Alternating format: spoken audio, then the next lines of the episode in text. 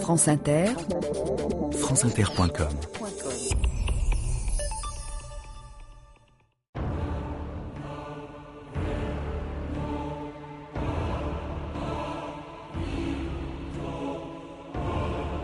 Notre-Dame est bien vieille.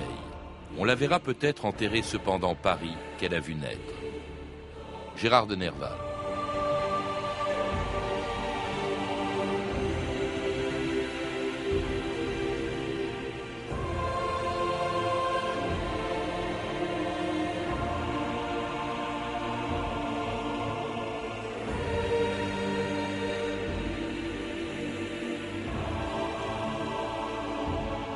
2000 ans d'histoire.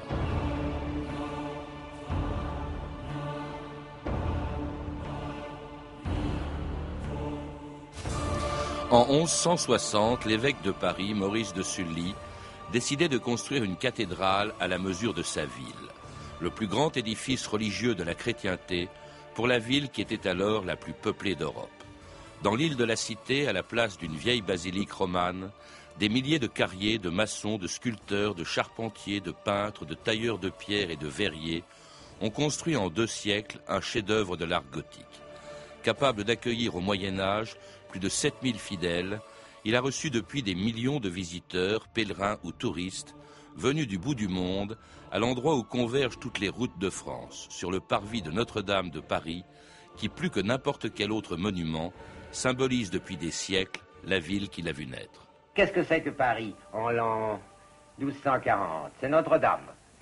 Et 700 ans plus tard, c'est-à-dire aujourd'hui, qu'est-ce que c'est que Paris? C'est toujours Notre-Dame, avec tout le reste aussi bien sûr et qui l'entoure. Mais il n'empêche que toutes les routes de France partent du parvis de Notre-Dame. Kilomètre zéro. Oui, kilomètre zéro. Mais disons aussi que tout y aboutisse. Et que ce point de départ peut être un point de ralliement. Et même encore un point final.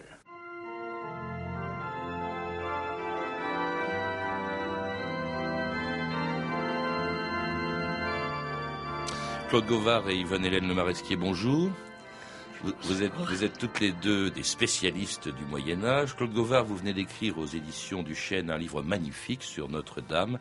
Est-ce qu'on peut dire, comme Sacha Guitry que l'on vient d'entendre, que Notre-Dame c'est Paris et que Paris c'est Notre-Dame? Paris et Notre-Dame, c'est une grande histoire d'amour, mais qui n'a pas toujours été simple, comme les histoires d'amour. C'est un symbole, effectivement, avant de Paris, avant, de, avant la Tour Eiffel. Euh, mais ce qu'il faut noter tout de suite, c'est que euh, l'amour entre les Parisiens et la cathédrale a été fait aussi de difficultés, de mmh. conflits.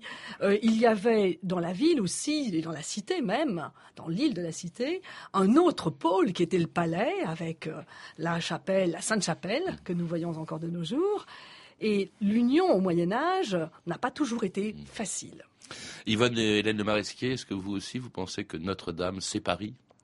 Oui, je, suis j'agrée euh, à cette... Euh, cette formule de, cette Guitry, hein, c'est le point zéro, hein, c'est de là que partent voilà. de toute façon. Et je, et je crois que moi, je me déplacerai euh, un peu vers les étrangers. Il n'y a qu'à voir le, monde mm. qu'il y a sur le parvis tôt le matin et toutes les personnes qu'on peut, peut croiser et qui viennent voir Notre-Dame. Alors vous avez participé à un numéro spécial des cahiers de sciences et vie qui est passionnant parce que non seulement il y est question de la construction de Notre-Dame, mais aussi de tout un quartier. Alors il faut rappeler que euh, quel quartier de la cité? Il faut rappeler que Notre-Dame est donc euh, décidée, la construction de Notre-Dame est décidée en 1160 par un tout nouvel, euh, tout nouveau évêque de Paris qui s'appelait Maurice de Sully je l'ai dit. Euh, à quoi correspondait cette volonté? Parce qu'après tout, dans l'île de la Cité, il y avait déjà une basilique romane importante qui datait de plusieurs siècles, déjà depuis le IVe siècle. Oui, euh, donc euh, nous avons là effectivement une volonté de rénovation euh, la, basilique dont vous parlez avait déjà été rénovée, euh, le portail avait été refait euh, au milieu du XIIe siècle, mais ça n'a pas paru suffisant, pas paru assez beau. Au même moment, il faut penser que le grand homme qui a été suggère à Saint-Denis avait fait construire la basilique rénovée, bien sûr aussi au XIXe siècle que nous connaissons de nos jours, et il y a une sorte de compétition en quelque sorte qui s'établit entre ces grands prélats, et Maurice de Sully se dit qu'il faut quelque chose qui, un bâtiment qui réponde aussi aux attentes intellectuelles du moment. Au même moment, euh, il y avait énormément euh, d'intellectuels à Paris.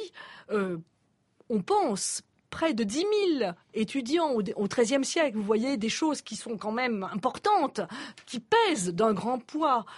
pour concevoir un bâtiment, il fallait que le bâtiment réponde à l'enseignement qui était fait de la théologie, dont la science était la reine de l'Église et la reine de Paris en même temps. Et puis qui répondent à une population qui augmente de manière spectaculaire à cette époque-là. Au XIIe siècle, Paris devient la première ville d'Europe. 200 000 habitants. Évidemment, aujourd'hui, ça fait pas grand-chose, mais à l'époque, c'était la première ville d'Europe. C'était la première ville d'Europe. Pour donner une idée, au même moment, euh, on pense qu'à Florence, il y avait une centaine de mille habitants, 100 000 habitants à peu près. Donc c'est une très grande ville et l'évêque parce qu'on peut se demander comment a été construite, par quels moyens financiers cette euh, cathédrale a été construite. Or, l'évêque et les chanoines qui l'entourent sont parmi les plus riches seigneurs du royaume de France. Ils ont des biens dans le bassin parisien, des biens fonciers, et qui rapportent énormément. Parce que c'est l'époque des grands défrichements, c'est l'époque de la grande expansion des campagnes françaises. Alors Yvonne et Hélène de Maresquier, vous rappelez aussi que ce projet de Maurice de Sully, c'est pas seulement de construire une cathédrale, c'est tout un quartier qui va être bouleversé. En fait, c'est un projet urbanistique, c'est une ville nouvelle qu'on va voir apparaître sur l'île de la Cité. Alors, avec euh, la cathédrale, il y a le palais épiscopal et l'hôtel Dieu, ce qui est assez remarquable, c'est que euh, l'enclos canonial ne sera pas modifié pour ne pas euh, fâcher les, chanoines qui étaient très puissants.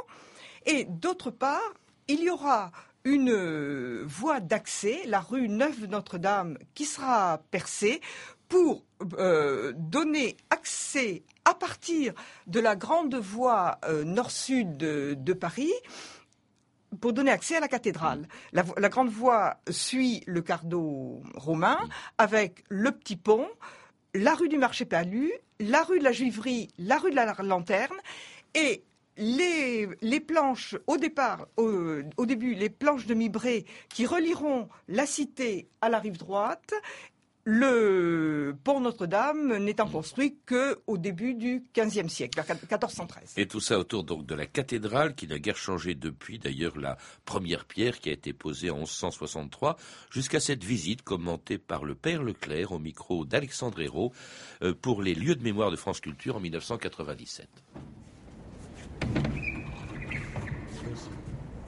Nous sommes donc dans la cathédrale. Vous êtes venu pour visiter un monument. Quand vous sortirez d'ici, vous aurez rencontré quelqu'un. Parce que la cathédrale, c'est quelqu'un. C'est une entité euh, irradiante. La parfaite unité, il n'y a aucune retouche. Ils ont posé la première pierre là-bas, tout en haut, en 1163. En 1250, ils étaient au sommet des tours. C'est une des toutes premières expériences de l'époque où le roman a basculé dans le gothique. Donc ça a été l'époque de la folie, le pari, le défi. Créer le sentiment d'éternité à partir de la voûte solennelle.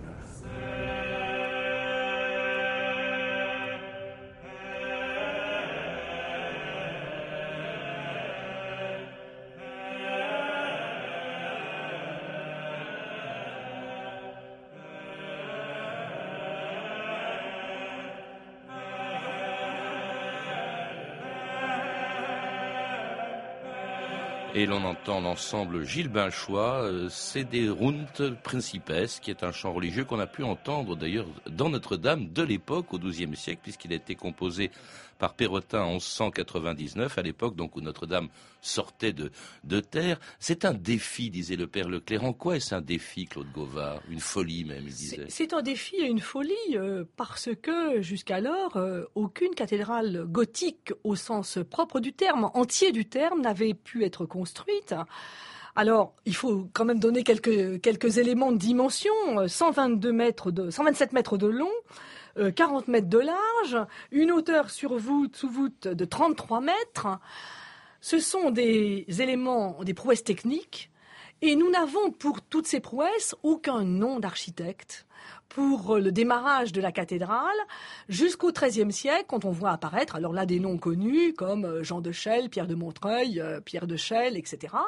Et il y a là, vous voyez, quelque chose d'assez émouvant dans la mesure où nous savons qu'il y a eu des architectes. Il ne faut pas croire qu'il n'y avait pas de conceptualisation du projet. Mais nous n'avons pas, comme euh, par exemple pour Reims, euh, Villard de Honnecourt, euh, dans la période suivante. Donc c'est une prouesse technique qui permet de passer donc du roman au gothique sans balbutiement cette fois, avec la croisée d'ogive.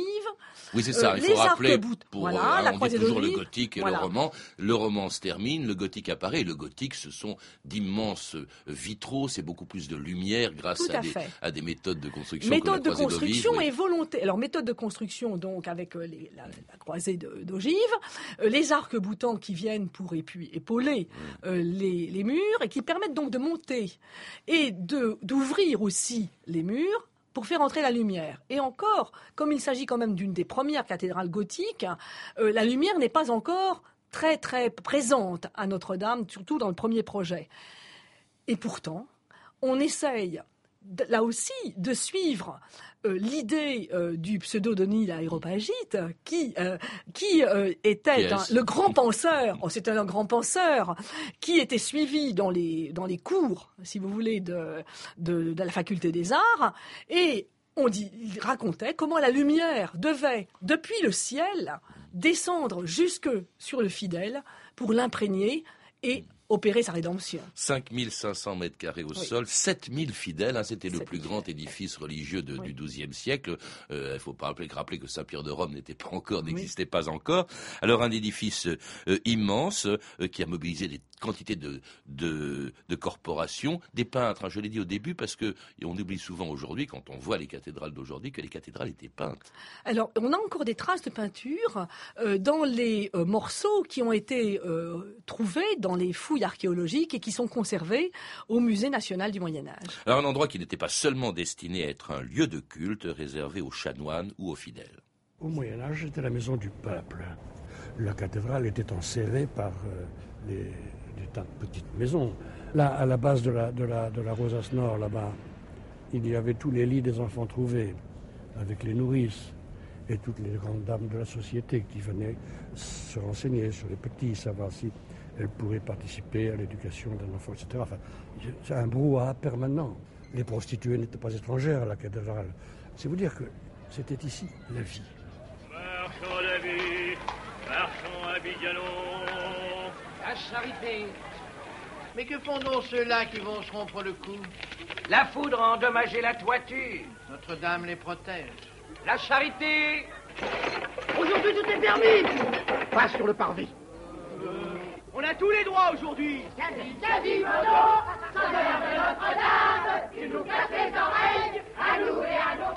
Et c'est un extrait de Notre-Dame de Paris de Jean Delannoy, d'après bien sûr Victor Hugo, euh, qui nous montre, euh, aussi bien le film d'ailleurs que le livre de, Victor Hugo, euh, un parvis très animé devant Notre-Dame. Le parvis était très petit, vous le rappelez, Claude Gauvard, mais il s'y passait des tas de choses. on y voit même, en tout cas dans le roman ou dans le livre, s'y produire des mystères. Est-ce que c'est vrai? C'est-à-dire ces pièces de théâtre du Moyen Âge, quoi. Ces, pièces de théâtre du Moyen Âge euh, n'étaient pas représentées sur le parvis de Notre-Dame. Ce sont les derniers acquis de la recherche qui l'ont ah démontré.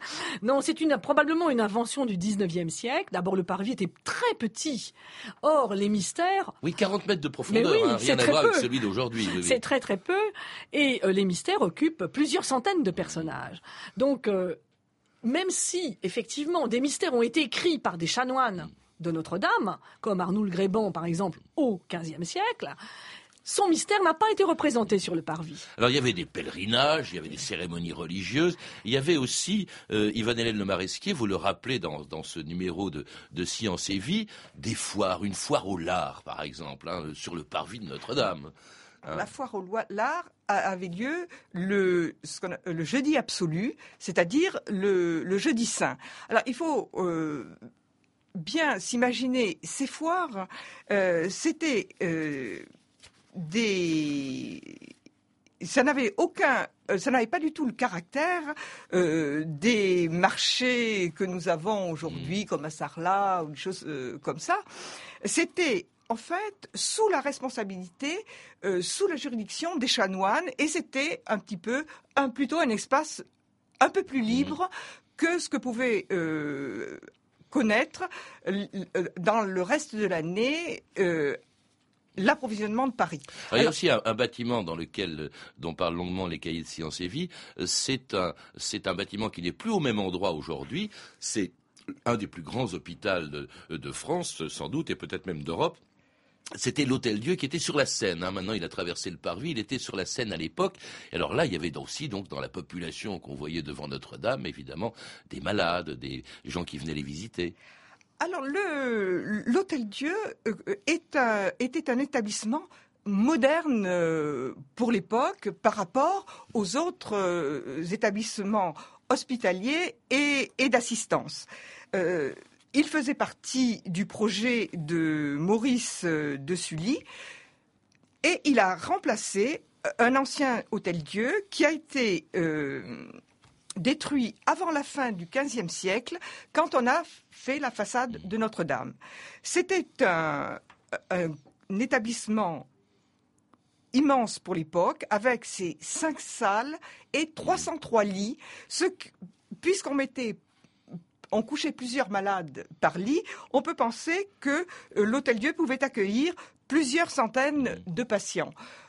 Dans les cas d'épidémie, il en accueillait encore, plus, euh, encore plus. Alors il y avait aussi des quantités de ruelles dans, dans ce quartier. Euh, on en cite des rues commerçantes très très animées. Hein. Il y avait la principale, la rue Neuve Notre-Dame, qui donnait pile sur le parvis, en face de, de la grande porte de, de Notre-Dame.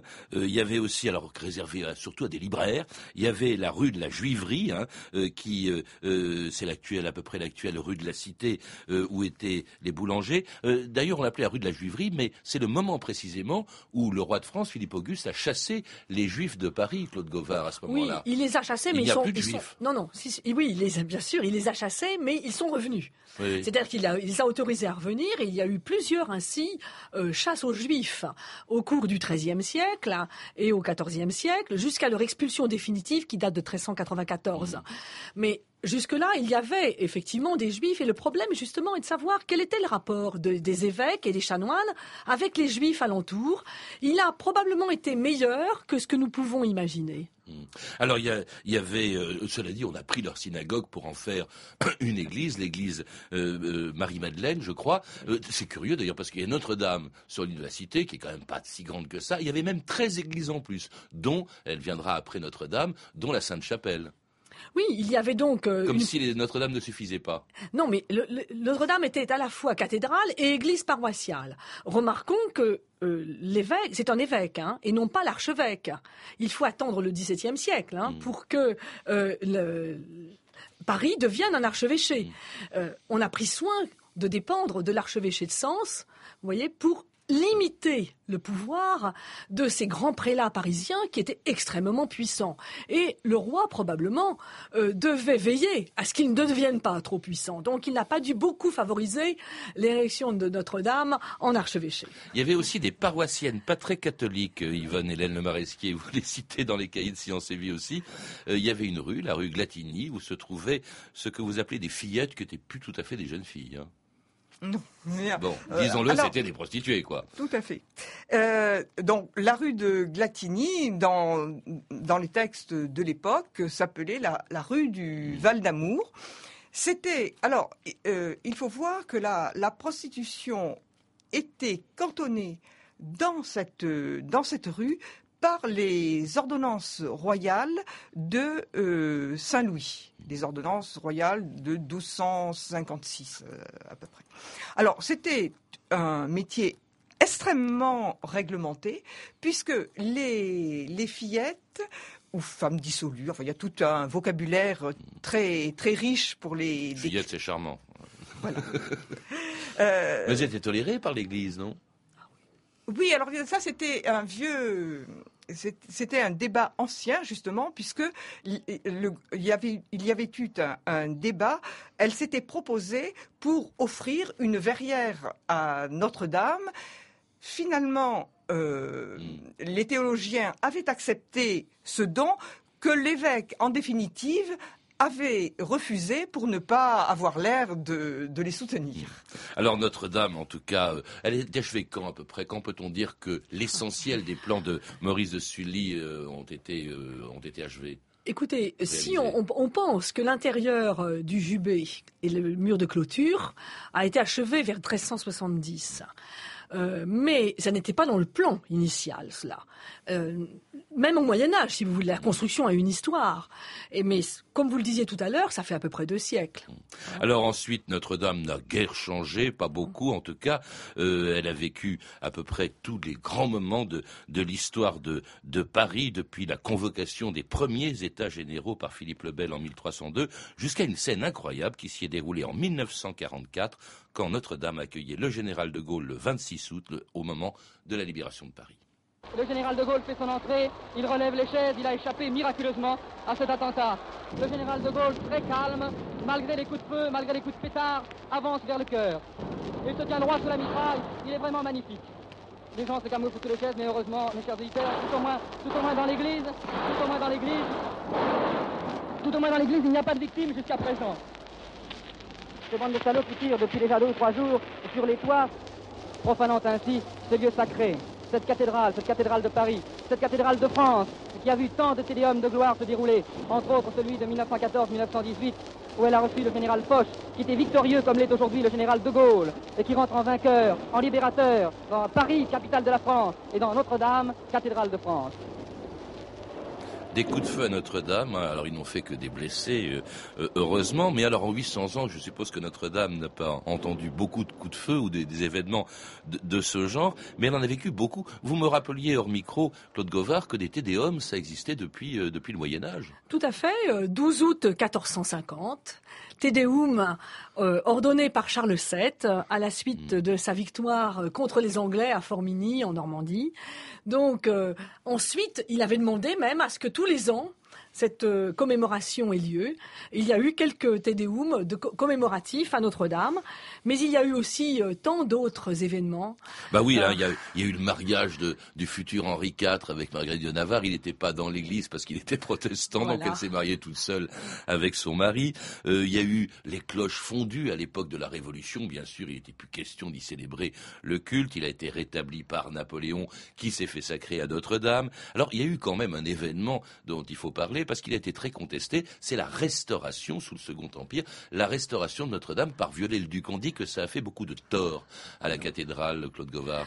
Non, je pense que Viollet-le-Duc, euh, moi je le réhabilite dans mon livre de façon euh, peut-être excessive, je ne sais pas. Mais, qu'est-ce qu'il a changé? Et écoutez, il a, il a d'abord sauvé le bâtiment.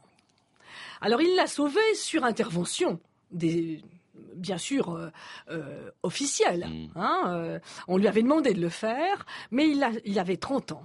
Nous sommes, si vous voulez, en 1843. Il remporte avec la SU le concours destiné à restaurer Notre-Dame. Mais qu'est-ce qu'il a changé? Est-ce qu'il a, respecté le, ah, plan initial? il a respecté le plan initial. Le plan lui-même, oui, mais il a restauré l'Église en ce sens, dans le sens d'une cathédrale idéale. C'est-à-dire qu'il y a ajouté effectivement des fioritures, il a surtout reconstitué les statues qui avaient été décapitées par euh, et mises à terre euh, par la Révolution française. Il a aussi restauré ce qu'on oublie les euh, les corrections, on va dire, pour être gentil, qui avaient été apportées au XVIIe siècle, on avait par exemple, vous voyez, dans le portail central, on avait coupé le jugement dernier pour faire entrer le déroyal. Donc, il, a, il, y avait, il a respecté Notre-Dame, il a même sauvé ah, Notre-Dame. Il a sauvé Notre-Dame, et euh, il en a fait ce qu'il appelle une cathédrale idéale. Alors c'est pas le cas de son contemporain pratiquement, qui est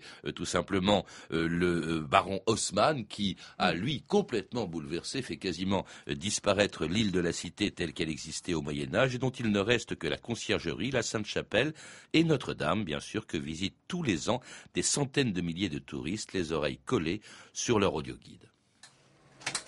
Il faut aborder Notre-Dame en suivant le fil de la Seine et découvrir d'abord, dans son décor de verdure et d'eau, l'ensemble de ce grand vaisseau, si stable dans les remous de la ville.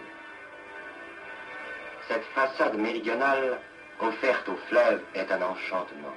Fantastique. It's really fantastic, unbelievable. I think everybody here is happy. Are we from Taiwan? Quand je suis près de Notre-Dame, de regarder et de, me dire waouh. Je sais pas, c'est comme la, la, mère de la France, donc une maman qui, est ronde et qui est grande et qui sort, qui est là, qui est large, accueillante, belle. Il y a le soleil, il y a, tout. C'est c'est un endroit de, rêve, c'est de chaleur, c'est c'est super. Rolling in Paris, the city awakes to the bells of Notre Dame. The fisherman fishes, the bakerman bakes to the bells of Notre Dame.